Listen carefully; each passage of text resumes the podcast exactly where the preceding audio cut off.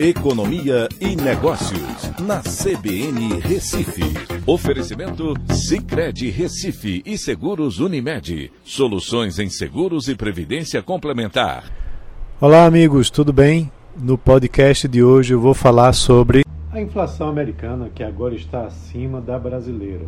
O CPI, que é o Consumer Price Index, equivalente ao IPCA brasileiro, veio acima do esperado subindo 0,4% no mês de setembro e para 8,2% no acumulado em 12 meses. Dessa forma, a inflação americana agora está acima da brasileira, que registrou 7,17% no acumulado de 12 meses no mesmo período. As principais contribuições positivas para o aumento nos preços lá nos Estados Unidos vieram de alimentação, acomodação e cuidados médicos.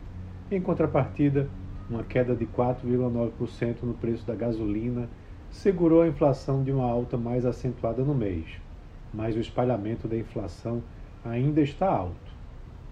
A expectativa para o resultado desse indicador de inflação, que é equivalente ao IPCA, era de uma menor expansão, e o resultado acima do esperado deixou os mercados mais certos que os juros nos Estados Unidos irão ser elevados em 0,75 ponto percentual na próxima reunião do FONC, agora em novembro.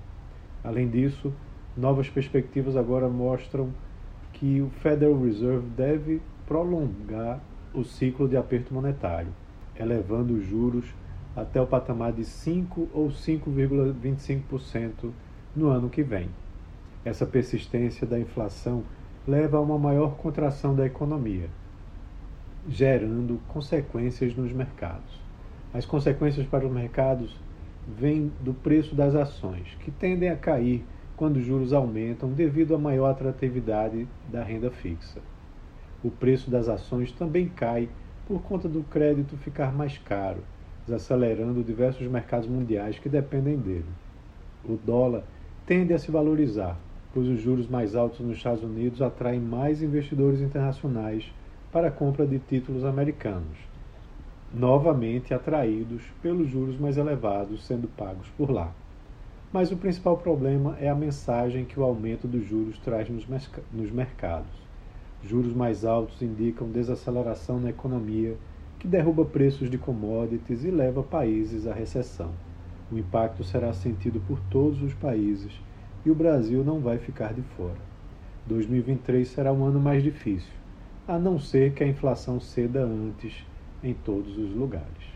Então é isso. Um abraço a todos e até a próxima.